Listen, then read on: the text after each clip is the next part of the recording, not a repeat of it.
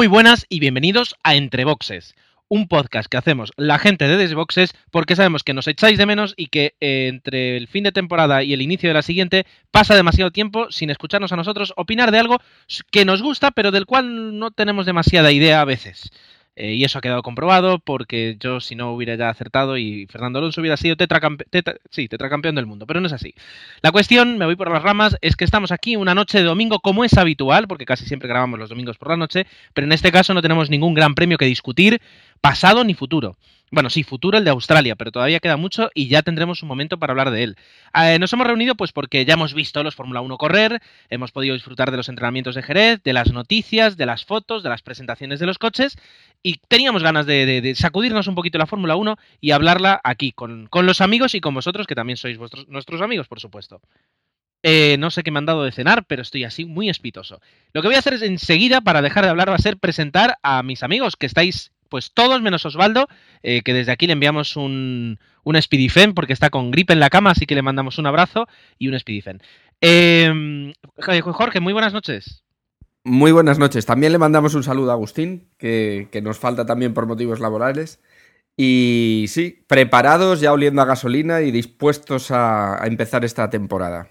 Sí, es verdad. Me había olvidado de Agustín, eh, que es, no, no, le tengo ninguna animadversión, todo lo contrario.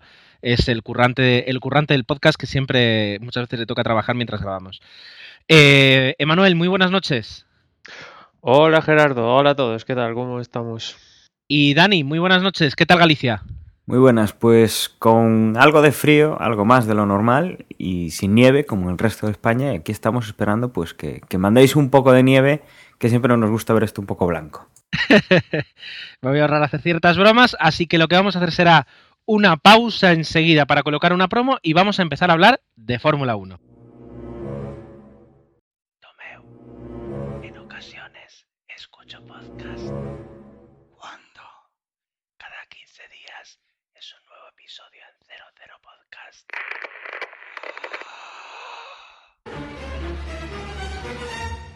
Bien, eh, vamos a empezar a hablar de, Fórmula 1 y en concreto de sus pilotos, porque eh, la última vez que hicimos un entre boxes, eh, pues eh, no quedó claro, bueno, de hecho no había, no, no, teníamos todos los nombres confirmados de todas las escuderías que van, a, que van a correr este año o que lo van a intentar, hablando en el caso de HRT, pero ahora sí se han confirmado los, los 22 nombres, 22, no, 26 nombres que van a tomar parte de, en, la primera carrera, en el Gran Premio de Australia. Vamos a ver cuántos terminan, porque antes la Fórmula 1 pues aguantabas casi siempre todo el año, ahora esto ya es como, como el fútbol, que los entrenadores empiezan pero nunca terminan, pues aquí puede ocurrir lo mismo.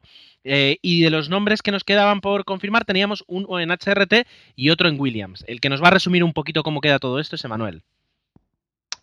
Así es, eh, empiezo por dar daros toda la parrilla, pues el equipo campeón del mundo, Red Bull, va a seguir contando con Vettel y Weber, McLaren va a seguir contando con Hamilton y Baton, Ferrari pues con Alonso y con Massa, Mercedes va a seguir contando con Michael Schumacher y Nico Rosberg, el equipo Lotus pues eh, con la vuelta de Kimi junto al francés Grosjean, Force India va a contar con Paul Di Resta y Nico Hunkelberg, aquí se cae Adrián Sutil. Sauber sigue contando con Sergio Pérez y, y Kobayashi.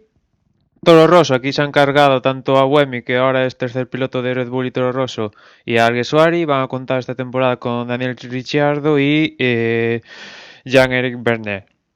En Williams, aquí es la novedad eh, que os vamos a contar hoy, es que sigue Paul Storton Maldonado y se han cargado a Rubens Barrichello que, que va a sustituir en el equipo eh, Bruno Senna. Ya comentamos algo en el anterior podcast de casi estaba todo casi seguro que iba a ser Bruno Senna, pues sí, se ha confirmado que Bruno Senna va a estar en Williams.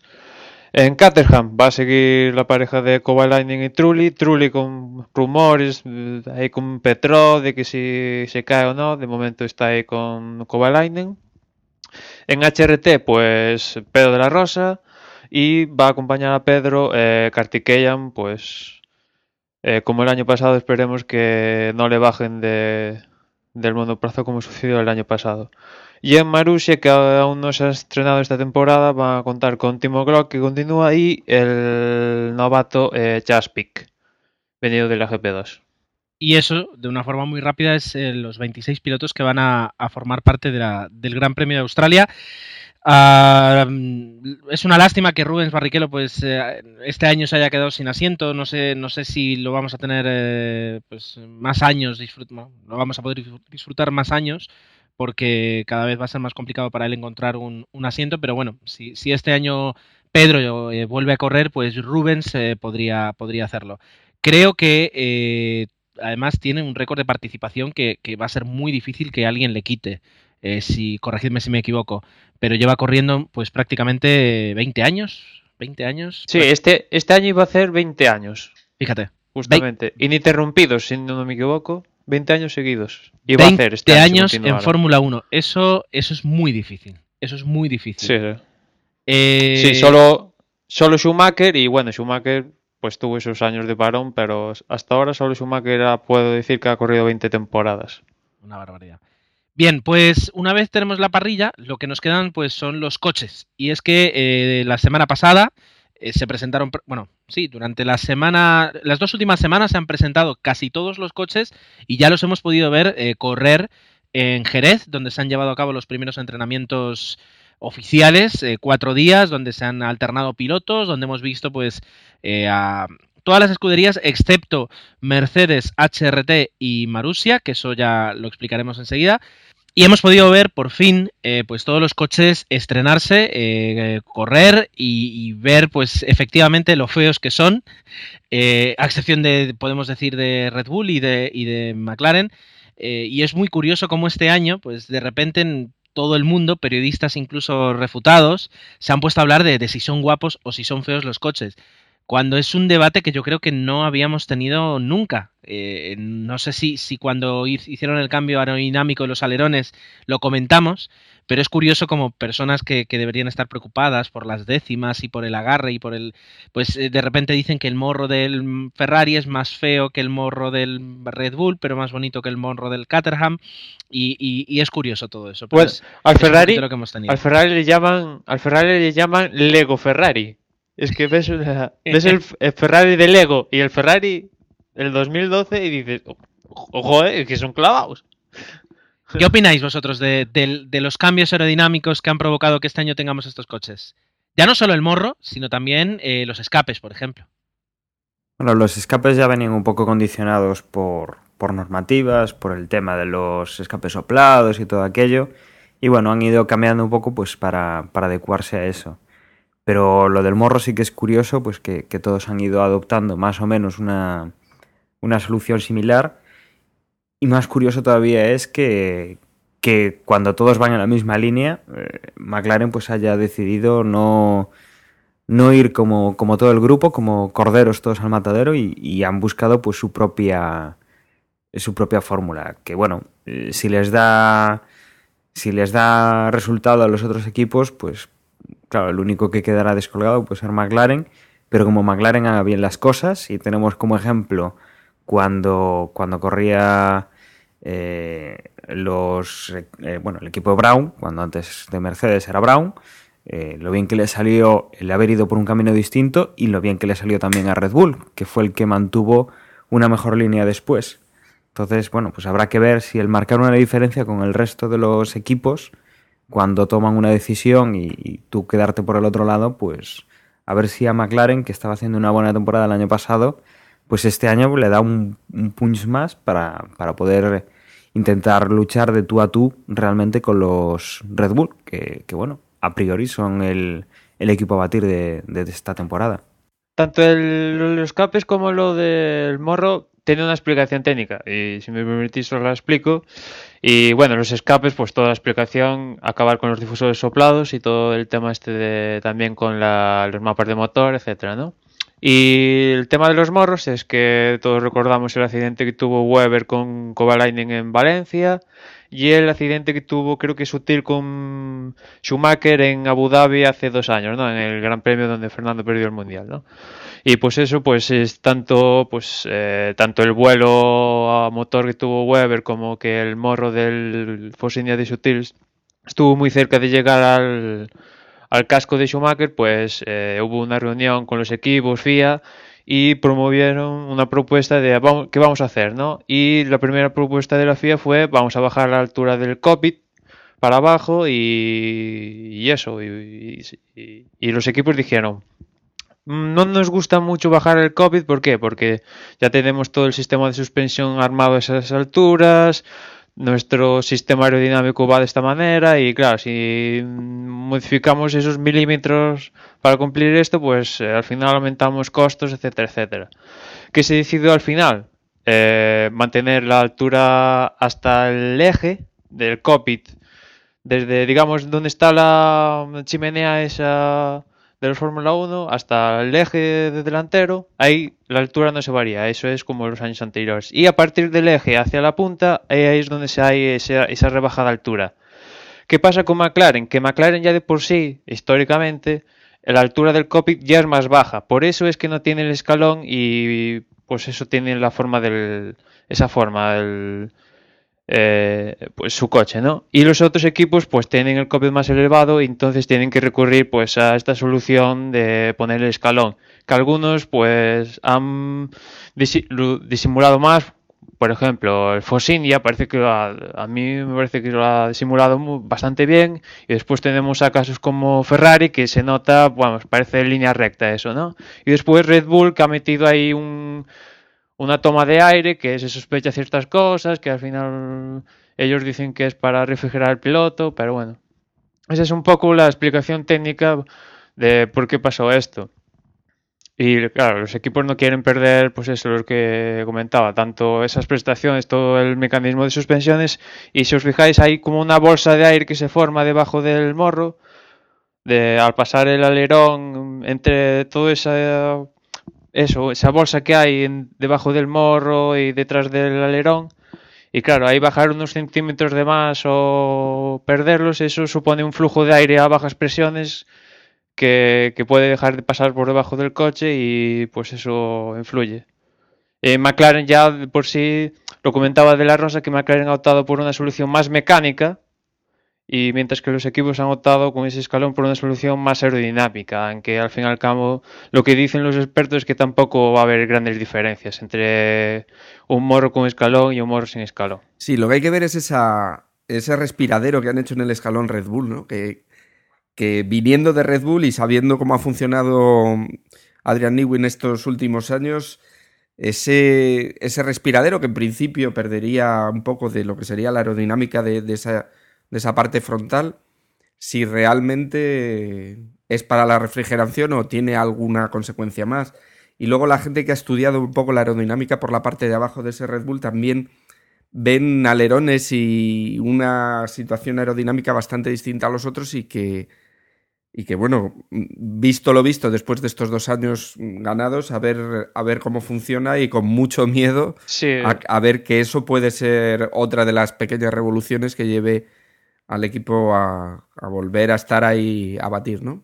Sí, en esa zona que comentas tú, Jorge, que comentas que, bueno, hay quillas, eh, alerones puestos de una manera, y ahí sí que parece que lo comentaba, la bolsa esa que se forma ahí de, de a baja presión, ahí los equipos se han centrado un poquito más, aunque todos se ponen en común que lo importante es trabajar la parte trasera, eh, con los alerones y también la esa polémica por los alerones eh, de McLaren y Ferrari, que a priori parece ser que va a ser legal, pero aún falta el escrito que de la FIA que diga esto es legal. Pero parece que ha dado el visto bueno Charlie White en Jerez.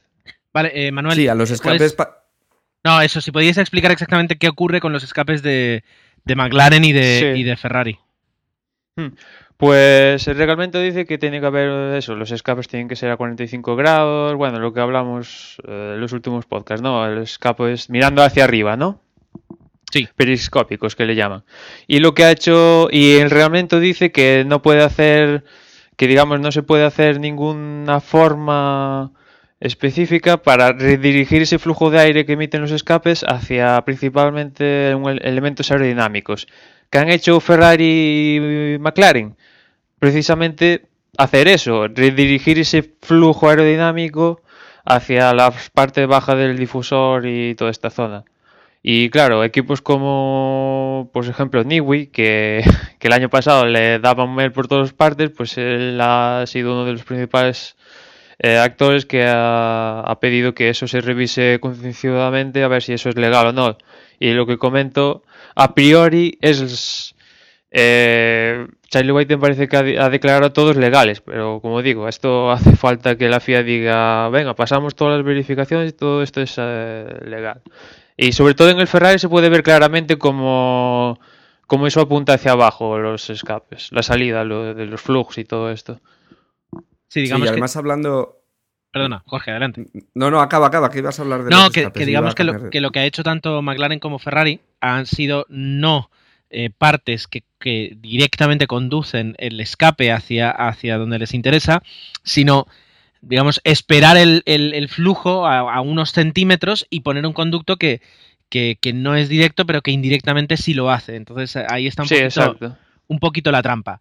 Eh, yo lo que quería decir acerca de todo este tema de, los, de, la parte trasera es que eh, recordemos que este año se han prohibido, el, o sea, se, se prohibió en su momento el doble difusor y este año también se, se ha prohibido el difusor soplado. Entonces, los equipos se han encontrado con, con- con un desafío para conseguir carga aerodinámica en la parte trasera y que el coche tenga el agarre, eh, o sea, el grip que, que necesita eh, y la tracción eh, que necesita para, para, para, bueno, para, para moverse, para, ir rápido. Entonces, ya lo- Sebastián Vettel ya dijo que, que el- al probar el coche, que, efect- que es que el coche tenía menos grip que el del año pasado.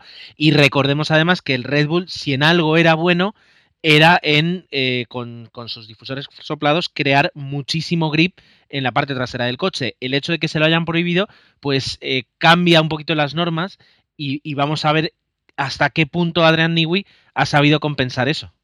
Sí, sí, ahí está, ahí está la gran duda, ¿no? Y, en los en los entrenamientos estos de Jerez que hemos visto, la verdad es que pocas conclusiones podemos sacar. Quizás recordar, a mí me hacía gracia cuando comentabas ahora, Manuel, lo de que Charlie Whiting parecía que les había dado el visto bueno a, a Ferrari, a McLaren en, en esa parte trasera, como Charlie Whiting también les dio el visto bueno a, a Renault, bueno, a Lotus eh, sobre ese, esa suspensión reactiva que tenían en la parte frontal y pocos días después eh, la FIA coge y se, y se lo carga. Sí, sí. Cosa que además parecía una cosa muy interesante, decir, bueno, pues hay apuestas nuevas, hay fórmulas nuevas y, y maneras distintas de ver las cosas que no van todos un poco a una y parecía que Lotus empezaba a, a despegar y a funcionar y en los entrenamientos, aunque no son fiables, parece que están ahí, cosa que, que se agradece. Pero este, por ejemplo, esta suspensión reactiva, pues la FIA se la ha tirado atrás. Y bueno, una solución distinta Sí. que, que es una pena que no la veamos. Yo Y- por lo menos me gustaría que hubiera sido para adelante. Y, y así es la Fórmula 1 porque dices, "Buah, esto seguro que Lotus se lo ha sacado hace en pretemporada, hace tres meses. Pues no, eh, lo que ha dicho Eric Bouyer es que llevan de- empezaron a desarrollar esto ya en enero del 2010 y, ya y en ese momento ya empezaron a hablar con la FIA.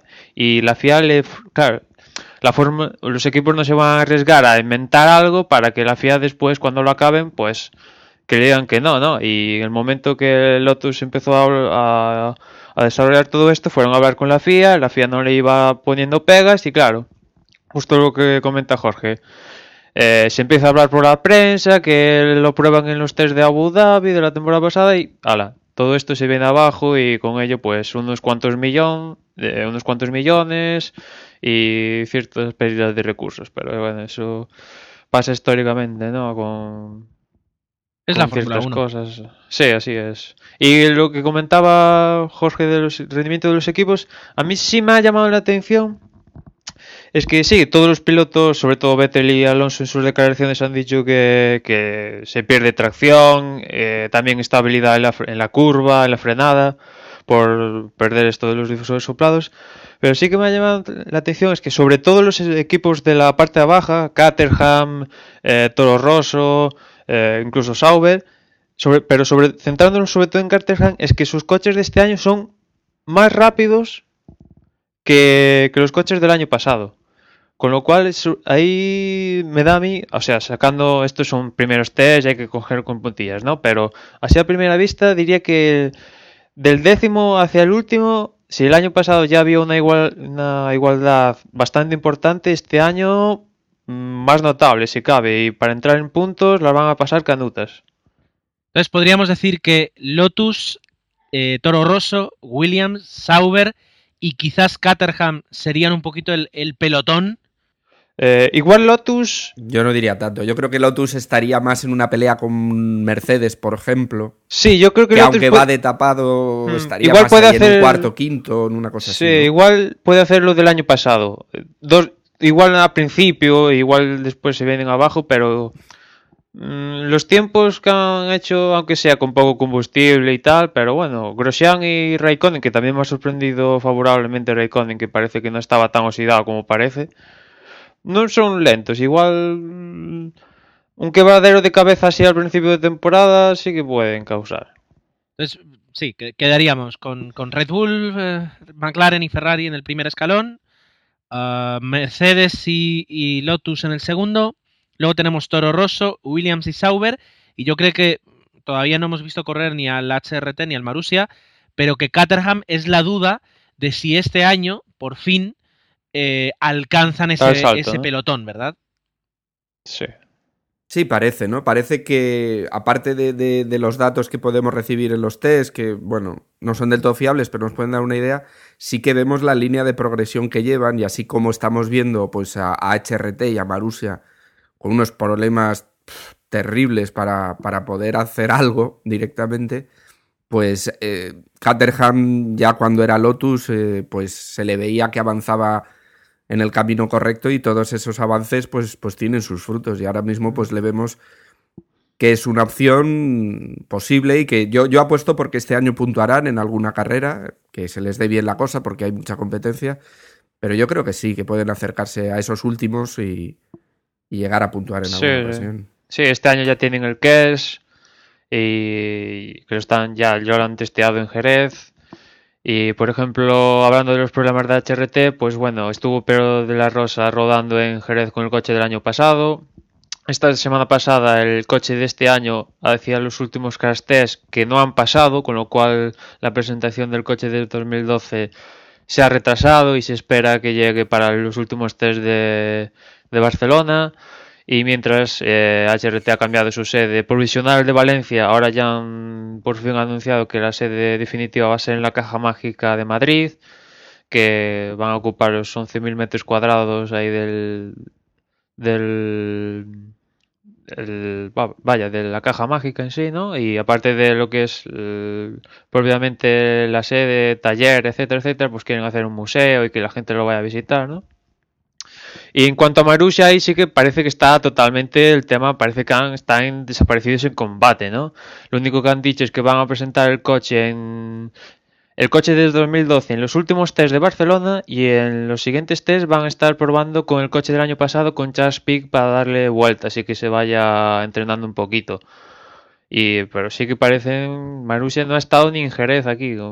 Parece, vamos, un equipo fantasma ahí, ¿no? Eh, Marussia. Creo que, que esta temporada puede ser la demostración de, de dos cosas. Que por un lado, pues, eh, entrando poniendo pasta y, y ampliando la parrilla, pues un equipo como, como Scatterham, pues, ha podido llegar hacia arriba y que y demostrar pues que Marussia antes Virgin eh, que bueno que no, no tiene capacidad para trabajar y que el otro equipo pues sí que está pasando pasando un poco dificultades como es eh, HRT y que bueno eh, por lo menos una cosa positiva sacamos eh, si, si Caterham pues deja de ser una chica móvil y realmente se incorpora al pelotón.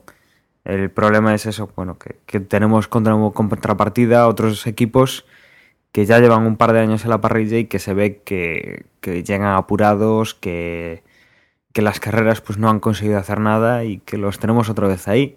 Este año pues yo creo que si vemos despuntar a uno y que los otros siguen igual, sí que será la confirmación total de que, de que ha sido pues casi un fracaso si no fuera por, porque Caterham sí que empieza a apuntar para arriba. Y, y después tenemos a Mercedes, que en estos test han estado Un, utilizando... un detalle, un, un detalle Sí, perdona. Con lo de HRT es curioso, porque has comentado el que cambian de sede y que se van para, para la caja mágica que está en Madrid. Y, y, es muy curioso cuando ver todos los problemas que están teniendo HRT para, para, para llevar ese coche adelante. Y sin embargo, se van a, a esa sede que, que es súper cara, porque, eh, por ejemplo. Sí, un eh, millón al año, sí.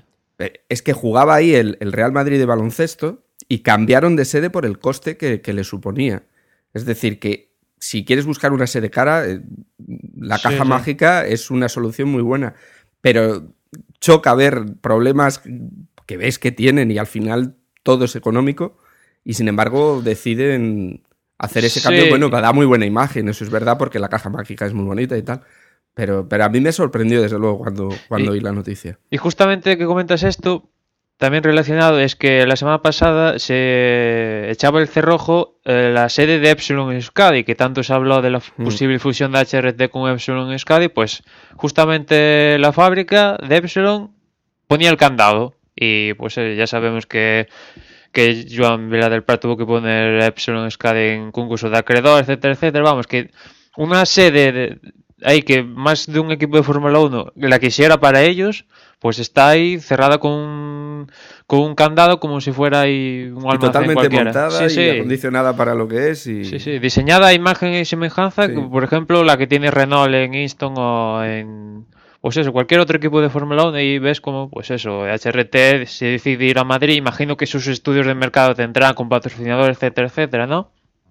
Pero lo cierto es que van a pagar un millón cada año por estar ahí y eso, pues, tendrán sus estudios, ya que digo, pero bueno, ellos han decidido eso y pues y otras también otras decisiones de HRT como que el, en teoría el que diseñó el coche de este año acababa el contrato en enero y no lo han renovado y lo han echado y han puesto al cargo a otra persona para que siga el desarrollo del coche de este año, algo no sé, es como le das con le das toda la confianza a una persona que sabes que no le vas a renovar el contrato para que te diseñe tu coche. Es como, no sé, si a Adrian Newell le dicen, venga, hazme el diseño del coche y después te vas para casita y no me tocas más. Sí, la verdad es que Pedro de la Rosa es de lo poco que se está salvando de lo que hay ahí. Lo que pasa es que me da mucha pena porque eh, parece que va a volver a pasar lo de los años anteriores, que casi van a tener que empezar eh, en Australia empujando el coche a ver si consiguen dar una vuelta y, y poder empezar la temporada, pero, Esperemos pero no pinta porque- nada bien, de verdad. Esperemos que no, porque yo, si pasa eso, y si el año pasado le di el palo del siglo por la imagen que dieron por eso, este año, si, si pasa eso, le- la triplico por mil porque va, es que ya es algo impresentable, ¿no? O sea, Pero- pero- hay que- Tiene una pinta terrible, ¿eh? sí, Claro, yo, yo a todo esto pensaba eh, lo complicado que tiene que ser. Si ya, ya para cualquier trabajo, pues imagínate para un trabajo de precisión y de concentración y de, este, de, esfuerzo y de horas, como es la Fórmula 1, el hecho de, de- de no saber muy bien eh, pues dónde estás trabajando, el que te muevan la sede, eso hace que, o sea, quiere decir que la También, gente que trabajaba en Valencia se tiene que mover a Madrid. O, o que van a contratar a nueva gente en Madrid y van a, a despedir a los que tienen en Valencia. Eh, a- asimismo ya venían de la, de la estructura antigua, eh, se fueron muchos, quedaron unos pocos. Quiero decir, prácticamente yo te diría que pocas empresas pueden sobrevivir ante, ante todos los acontecimientos que ha tenido HRT si hablamos de una escudería de Fórmula 1. O sea, ¿dónde están creando el coche? ¿Dónde lo están montando? ¿Qué mecánicos están mirando? O sea, están aprendiendo. Quiero decir, no lo entiendo. No, veo dónde. No veo una estructura, una infraestructura, mejor dicho, donde, donde pueda sustentarse una, una escudería de Fórmula 1. Eso es algo que, que sí me gustaría que me explicaran. Sí, antes decía que Marus ya me parecía fantasma y no digo lo mismo de HRT porque veo que está Pedro de la Rosa y que se ha subido al monoplaza en Jerez, que si no diría exactamente lo mismo. Sí, pero el monoplaza del año pasado, quiero decir. eh, Ya, ya, pero al menos están ahí, aunque sea estorbando. Bueno, vamos, vamos a ver entonces qué, qué es lo que tiene que pasar de, de cara a este año. Y ojalá el F-112 pues sea competitivo. Yo no, no espero que sea un, un Caterham ni siquiera, pero, pero al menos que, que con, con Pedro y con Ryan pues, pues sí que pueda hacer un, un digno, un digno espectáculo. Vamos a ver. y después, Eh, si me permites, Gerardo, te, acaba per- te permito lo que sea, Emanuel. Te permito lo que sea. Con lo de Mercedes es que en estos test eh, no utilizado el coche nuevo, sino el del año pasado y básicamente se han dedicado a dar vueltas y vueltas para testear los nuevos neumáticos de Pirelli que tú comentabas al principio. Y eso, han dado vueltas y han optado por la táctica un poco de, Red Bull de los años anteriores, ¿no? Retrasar la entrada de su nuevo coche a Barcelona, porque así ellos los que lo que dicen principalmente en Overhaul es que bueno, tenemos una semana más de para diseñar específicamente cada cosa y eso pues se puede traducir en 4 o 5 décimas y eso supone un avance importante y a ver cómo le sale la jugada porque este año es la temporada la pretemporada de Fórmula 1 más corta de todos, están todos ah, eh, apurando todo, dando las vueltas que pueden y cualquier problema puede llevar al traste un, inicio de temporada fuerte porque coinciden tanto el de Australia como el de Malasia dos grandes premios seguidos. Y o sea con lo que el que haga bien los deberes en pretemporada se lleva se puede llevar doble premio. Tengamos en cuenta eh, dos, bueno, dos cosas. Una, que, que- que Mercedes va a empezar la temporada prácticamente sin, sin, sin test, lo cual va a hacer que, que- tengan mucho que aprender desde la, desde la primera carrera. Yo no sé qué se, qué se esconde, porque, porque no me creo que, que en una preparación de un coche que te ha llevado pues más de seis meses, pues eh, dos semanas más, a ti te puedan marcar la diferencia. Yo no sé si es que no quieren mostrar sus armas. Recordemos que está Ross Brown detrás, o sea, no, no es, no es, no es muy inocente, que digamos, y, y sabe muy bien jugar a la Fórmula 1. Y, y- y han tenido dos coches, eh, tanto en el 2010 como en el 2011, dos coches que no han sido pues tan competitivos como se esperaba y, es verdad que fueron de los primeros en abandonar el desarrollo el año pasado para iniciar el desarrollo de este coche. Eh, habrá que ver si están jugando cartas o simplemente es que, es que han tenido algún problema con el, con el desarrollo del coche. Y por otra parte, eh, pues se me ha olvidado lo que iba a decir de la, por otra parte del Mercedes, pero bueno. Eh, eso, ibas a decir lo del FDAT ese que han probado en teoría con Sí, el coche que, este a- del año pasado Exacto, que, que se prohibió el, F, el FDACT, pero bueno, Mercedes se ve que ha encontrado una, una forma de adaptarlo según, a- según el nuevo reglamento. Al parecer, según he leído, es un FDAT del alerón delantero, con lo cual estaría permitido porque lo que provee el reglamento es algo que interfiera con el alerón trasero. Ex- pues habría que ver, dicen que, que no es tan efectivo como, como el FDACT original, pero que bueno, que les podría dar entre 5 y 7 kilómetros por hora y que eso, pues evidentemente en Fórmula 1 es muchísimo. Habrá que ver qué es lo que, qué es lo que hacen. Bueno, nos quedan un par de escuderías de las que hemos hablado poco. Red Bull, que presentó también eh, su ST, el, el, eh, S- STR7, sí, el STR7. El toro roso, ¿no? Sí. ¿Cómo? El toro roso, digo que. Exacto, de Toro Rosso. Eso, eso, perdón. Red Bull, que me refería a Toro Rosso. eh, que yo creo que el desafío de, de Toro Rosso va a, ser, va a ser hacer funcionar un coche nuevo con dos pilotos con nula experiencia prácticamente en Fórmula 1, si quitamos la, la experiencia que tuvo Ricciardo en, en HRT. Eh, y por otra parte, pues eh, eso, pues, sacar ese coche adelante y, y evolucionarlo sin ningún piloto que tenga la experiencia que al menos podía ya dar, pues eh, tanto, tanto Boemi como, como Alguersuari. Am, no lo sé, ¿qué opináis? Parece que el coche tiene. En la, altos en la tabla estuvieron, pero claro, hay, los tiempos hay que cogerlos con pinzas, pero. eh, hay que ver, hay que ver a. Sobre todo a Bernie en tandas largas y cómo. Cómo, cómo va en eso, en competición pura y dura. Y de Richardo, ver, no sé si demuestra lo que ha demostrado en categorías inferiores y, y la poca lucha que le, bueno, la lucha que le dio a Liucci con el HRT el año pasado, eh, vamos, si continúa avanzando, porque en teoría de los dos es el que más experiencia tiene y el también más edad tiene y en teoría es un poco el que debe liderar a Toro Rosso esta temporada, pero el coche en sí, la máquina, parece que al menos eh, ha aprendido del año pasado y parece que tiene mejor pinta del año pasado. Ahora que la sepan aprovechar, ya Habrá que ver. Bien, pues eh, no sé si nos hemos dejado alguna escudería eh, o, si, o si queréis co- comentar algo más. Bueno, Williams, eh, a ver si remontan el vuelo con respecto al año pasado, que fue vuelo muy bajito, muy bajito, y este año con estrenando motores Renault. Y bueno, que va a volver un Senna a pilotar un Williams con motores Renault, y bueno, toda esta. para Fernández. Eh, sí, para Fernalia y, y a ver qué sucede porque ha habido muchas declaraciones de gente de, de Williams que, bueno, ya sabemos que a Pastor Maldonado se ha filtrado algún... La factura de... Esto es curioso, se ha filtrado la factura de los de Venezuela donde ponía, le damos 30 millones de libras al contado así, tal cual. Un concepto, 30 millones a ATT Williams. Así, tal cual. Y pues eso, las declaraciones de que Pastor Maldonado era un piloto de pago y que salió creo que Adam Parr diciendo que no, es que Fernando Alonso y otros pilotos también son pilotos de pago, etcétera, etcétera. Y en definitiva a ver si el coche arranca y, y mejora los resultados penosos del año pasado. ¿no? Es un, es un- yo creo que más eh, es una evolución del coche del año pasado. Decían que tenía una, un parecido bastante, que tenía bastante parecido la parte de atrás del coche que se corta en seco. Es alucinante, ¿eh? es alucinante la parte de atrás. Ya que sea efectiva o no, pero impresiona lo pocas cosas que hay ahí. Vamos a ver, vamos a ver.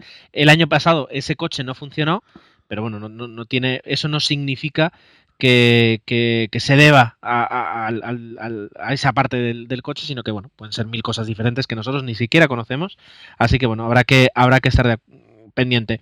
Y luego con respecto a Sauber, pues lo mismo, también coche nuevo, pilotos nuevos. Después de Jerez, pues evidentemente todo el mundo dice que, que el coche ha ido bien, excepto Ferrari, que ellos ya han reconocido que el coche no, no está funcionando tal y como ellos esperaban, pero que también hay que romper una lanza, yo creo, a favor de ellos. El coche, yo me, quejaba y me temía de que volvieran a hablar de radicalidad y, que fuera una evolución.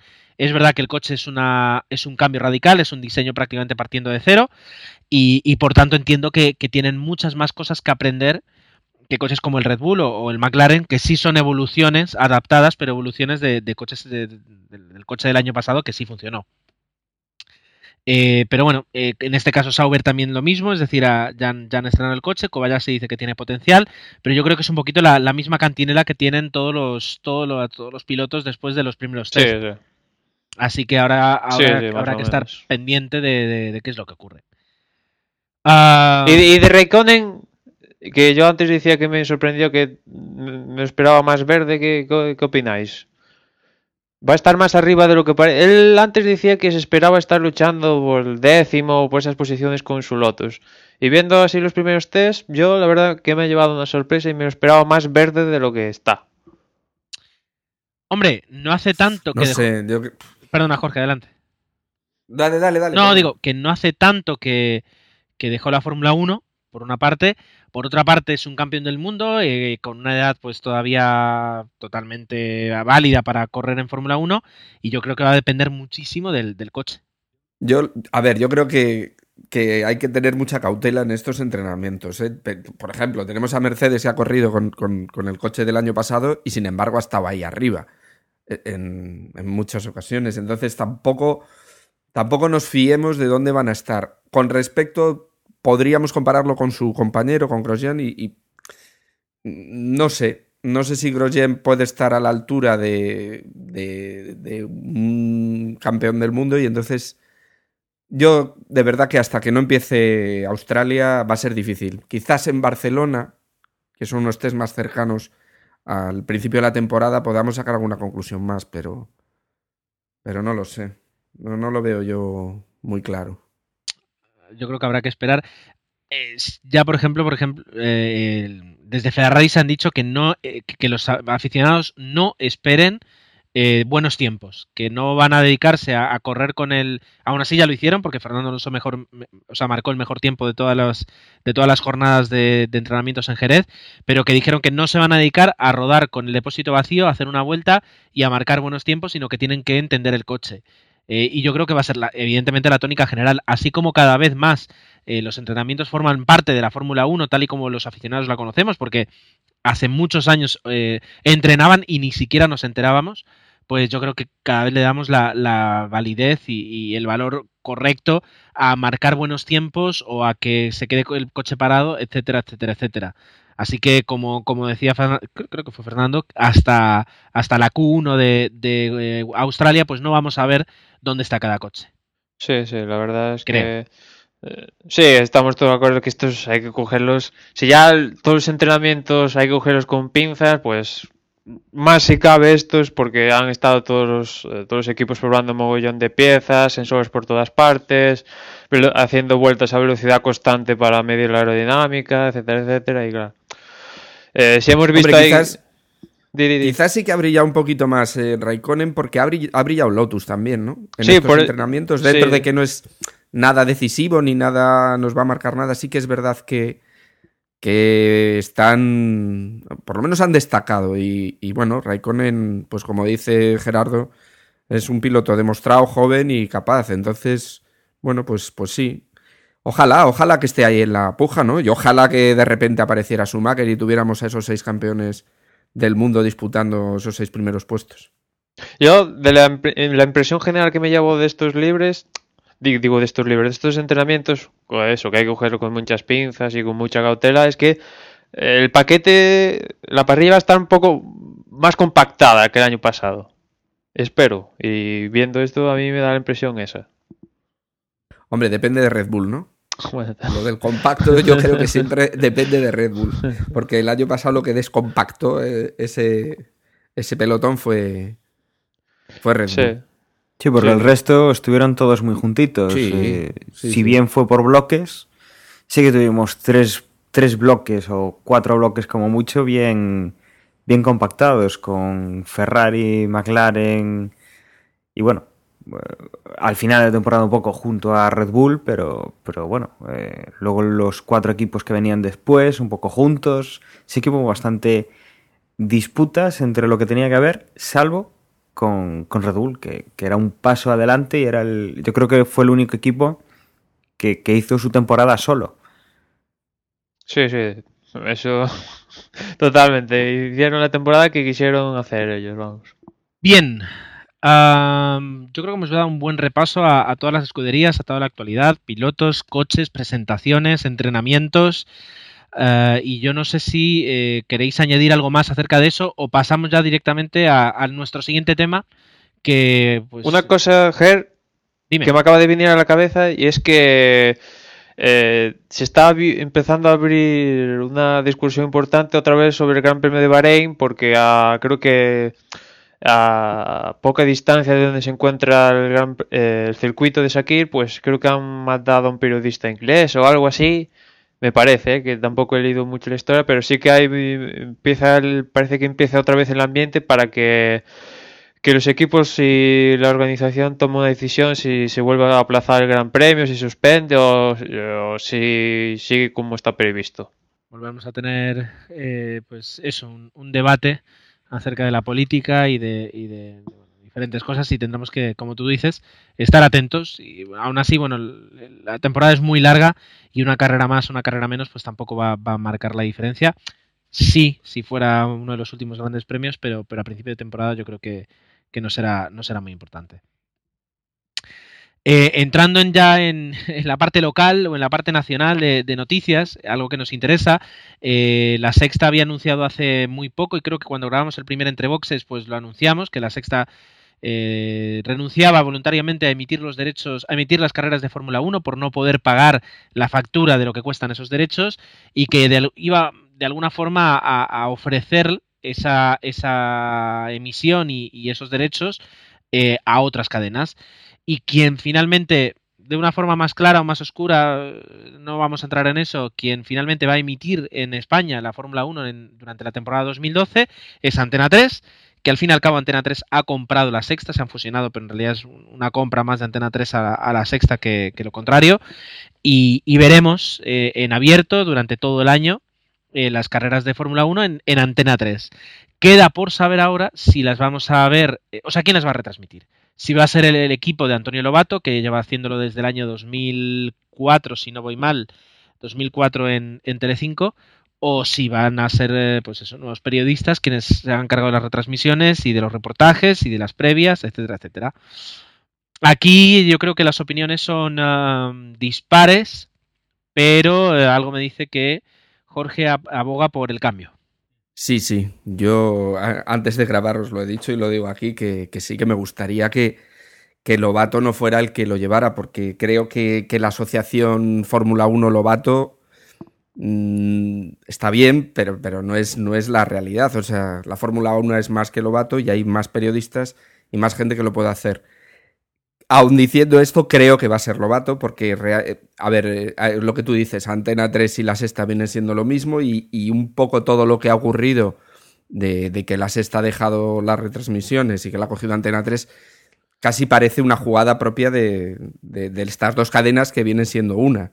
Entonces, eh, teniendo un equipo como tiene Lobato ya formado y que solo tendría que decirles, eh, pónganse a grabar, váyanse para Australia y hagan su trabajo, parece difícil que Antena 3 se ponga a buscar eh, otras soluciones que sería empezar a probar y, que además no queda tanto tiempo y hasta a día de hoy, pues el mismo Antonio Lobato ha declarado que sigue siendo trabajador de la sexta y que, que nada, que no, que de momento no tiene, él no se encarga de nada nada más que de, su trabajo en la sexta. Así que eh, en principio no se ha dicho nada, pero parece que la solución más lógica es que sea él y, su equipo el que lo haga, ¿no? O por lo menos que se mantenga un poco en el tema, puesto que es conocido un poco el, eh, la amistad y, y, el contacto que tiene con Fernando Alonso, que es pues eh, otra de las eh, formas de vender la Fórmula 1 en España. Y que bueno, que no creo que vayan a dejar pues eh, esa, esa, conexión, esa complicidad, pues a, la buena de Dios, a ver si consiguen otro periodista pues que, que pueda hacer las retransmisiones y que pueda tener esa, esa capacidad de conectar con Fernando Alonso. La verdad es que lo discutíamos antes de grabar y dábamos algunas vueltas y, y bueno, sí que sería bueno que, que la Fórmula 1 eh, se distanciara Lobato un poco, un poco de ella, porque en España es cierto que tú preguntas, eh, pones unas fotos de pilotos y de Lobato y posiblemente la gente no sepa quién, quiénes son los pilotos, pero sí te van a saber quién es Lobato y, lo hemos asociado mucho a, a la Fórmula 1, la gente lo ha asociado mucho, las campañas, eh, lleva muchos años y, y, la verdad es que sí que sería un, interesante un cambio, pero yo creo que va a ser complicado y me imagino me imagino que lo único que pueda cambiar un poco en Antena 3 respecto a lo que es la, la emisión que estaban haciendo hasta ahora en la sexta eh, puede venir pues un poco de, de las previas de las carreras y quizá pues un poco el sacar rendimiento en otros canales que tenga Antena 3 en, en la TDT, como puede ser el de Nitro, en el que por ejemplo ya habían dado eh, de, de rallies y que bueno, igual utilizan pues para, para sacar un poco de jugo a, a, las, eh, a las emisiones sin necesidad de tener todo el o, toda la mañana o, todo el mediodía o, o ese tiempo que dedicaba antes la sexta junto en un solo canal eh, poder distribuirlo en varios y, hacer pues como hacen, yo qué sé, pues eh, televisión española, que a veces se alternaba entre la primera y Teledeporte, entre la, segunda cadena de, de, televisión española y la primera, el tema de retransmisiones de, de ciclismo, igual pues eh, trabaja un poco con, con eso, ¿no? Entonces eh, yo creo que vamos a ver novedades, sí o sí, pero el tema de presentación no creo que sea una de ellas. Yo creo que más bien será tema de formato y esperemos que en tema de publicidad eh, se mantenga o no vaya peor, porque yo es la única el único miedo que puedo tener, que Antena 3 eh, tiene costumbre de, de, hacer muy mal la publicidad, francamente mal, y, si ya estábamos un poco hartos o un poco mosqueados con la, la de la sexta, yo creo que la de Antena 3, si no va como la de la sexta, va a ir a peor. Y, y eso lo tengo bastante, bastante seguro. Sí, yo pues también comparto con Jorge que prefiero el cambio, la verdad es que estoy cansado de ver la misma perspectiva de, de los mismos de siempre contándome el deporte, mi deporte favorito, ¿no? Que es la de Lobato y sí que prefiero a otra persona, pero también a otra persona que realmente esté ahí por méritos propios, no por, por un chufismo de porque ya estaba en Antena 3 o por qué tal, alguien que sepa y que, y que sepa de lo que habla que sepa que un coche son cuatro ruedas, que hay motor, caja de cambio, etcétera, etcétera, ¿no? No cualquiera periodista, como en su momento fue Lobato, que se tuvo que estudiar casi el, lo que era la Fórmula 1, ¿no? Para entrar en Telecinco. Y después también me surgen dudas, estamos, esta semana empieza la cuesta atrás de mañana ya queda un mes para que empiece el Mundial, ¿no? Y, quiero, y mis dudas son, ¿vamos a poder seguir viendo la, la Fórmula 1 en HD? Esa es una. Eh, ¿Cómo va a ser? En principio, Antena 3, en principio, lo que salió por ahí la información es que Antena 3 compraba el pack Libres 3, clasificación y carrera, y los Libres 1 y 2 se quedaban en Marca TV. Como comentaba Dani, tienen Nitro ahí, y yo lo que me imagino es que pondrán Libres 1 y Libres 2 ahí en Nitro para competir por el, digamos, el liderazgo del canal masculino con Energy que va a tener MotoGP, ¿no? Esa es mi duda, ¿qué van a hacer exactamente? Eh, después, claro, lo que decía Dani, el formato, es, eh, cuál, la- un poco la escaleta, que, que, van a hacer previo, no van a hacer previo, eh, van a emitir los libres 3, no van a emitir los libres 3 en Antena 3 o lo van a derivar a una de TDT, cosas así del estilo porque falta eso, un mes y realmente sabemos que va a ser en Antena 3, pero no sabemos, y sabemos cuándo, pero no sabemos ni cómo, ni con quién, ni... Vamos, que se tienen que poner las pilas realmente porque eso, queda un mes para que empiece todo esto.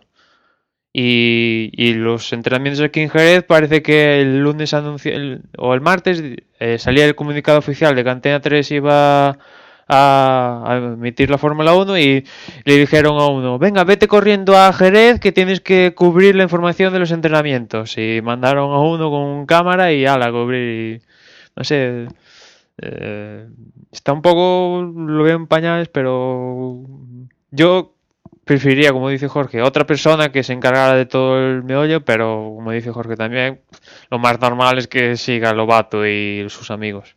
Bien, pues hemos hecho un repaso a- acerca de la, de la situación de la Fórmula 1 en España, que, que sí que no- nos, nos preocupaba un poquito porque eh, parece mentira, pero no tiene por qué estar garantizado que podamos ver en abierto todas las carreras de Fórmula 1. Al final parece que sí. Y ahora lo que nos queda ver es cómo, cómo lo vamos a pagar en forma de publicidad más o menos intrusiva y durante más o menos tiempo y durante los mejores o peores momentos de, de la carrera. Eso es algo que pronto Ah, sabremos. ah, perdona. Perdona, Ger, otra duda es si en caso de, por ejemplo, no tengo una televisión a mano, si podré seguir viendo las carreras como antes con la sexta por internet. Otra duda que en estos tiempos que corren, pues oye, es importante, ¿no? Eso va a ser, eso va a ser complicado. Yo creo que porque la plataforma online que tenía la sexta era, era muy buena. Era muy buena para la Fórmula 1. Así que. Pero bueno, eh, to- todo, todo está por ver. Y yo creo que para el próximo entre boxes o para el inicio de temporada, depende de lo que llegue primero, pues sí que podremos hablarlo, ¿verdad? Sí. Pues eh, no sé si queréis comentar algo más o damos o empezamos a dar eh, salida a este entre boxes.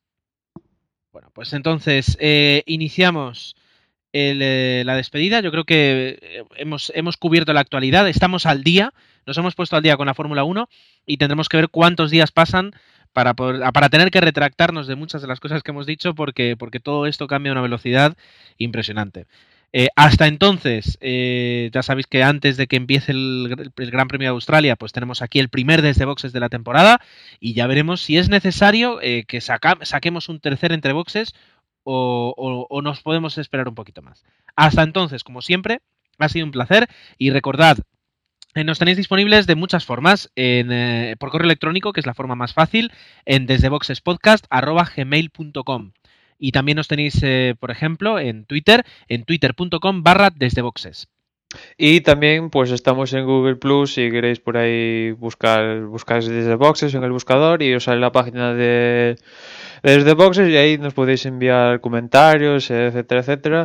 Y también recordaros que, como siempre, empieza la temporada y que también va a volver a empezar la porra, con lo cual, pues ya os recordaremos justamente en el previo de Australia, pero estaros atentos para empezar a hacer las primeras apuestas y, tal en la web de Desde Voces, que es desdevocespodcast.com. Y nada, nos escuchamos muy prontito en la- el principio de la temporada. Venga, pues hasta pronto, que ya mis compañeros os han dejado claro que aquí estamos y que volvemos enseguida. Chao. Bueno, y os recordamos que también nos podéis escuchar en varias radios locales y que para poder buscar los, eh, los diales y los, eh, los horarios los tenéis en nuestra página web desde boxespodcast.com en la sección de Escúchanos. Un placer otra vez estar con todos vosotros y bueno, ya con ganas de, de que empiece esta temporada y poder empezar a contaros ya lo que pasa de verdad y dejarnos ya de, de noticias y rumores y pasar a los, a los hechos que creo que esta temporada van a ser bastante, bastante interesantes. Un saludo y hasta luego.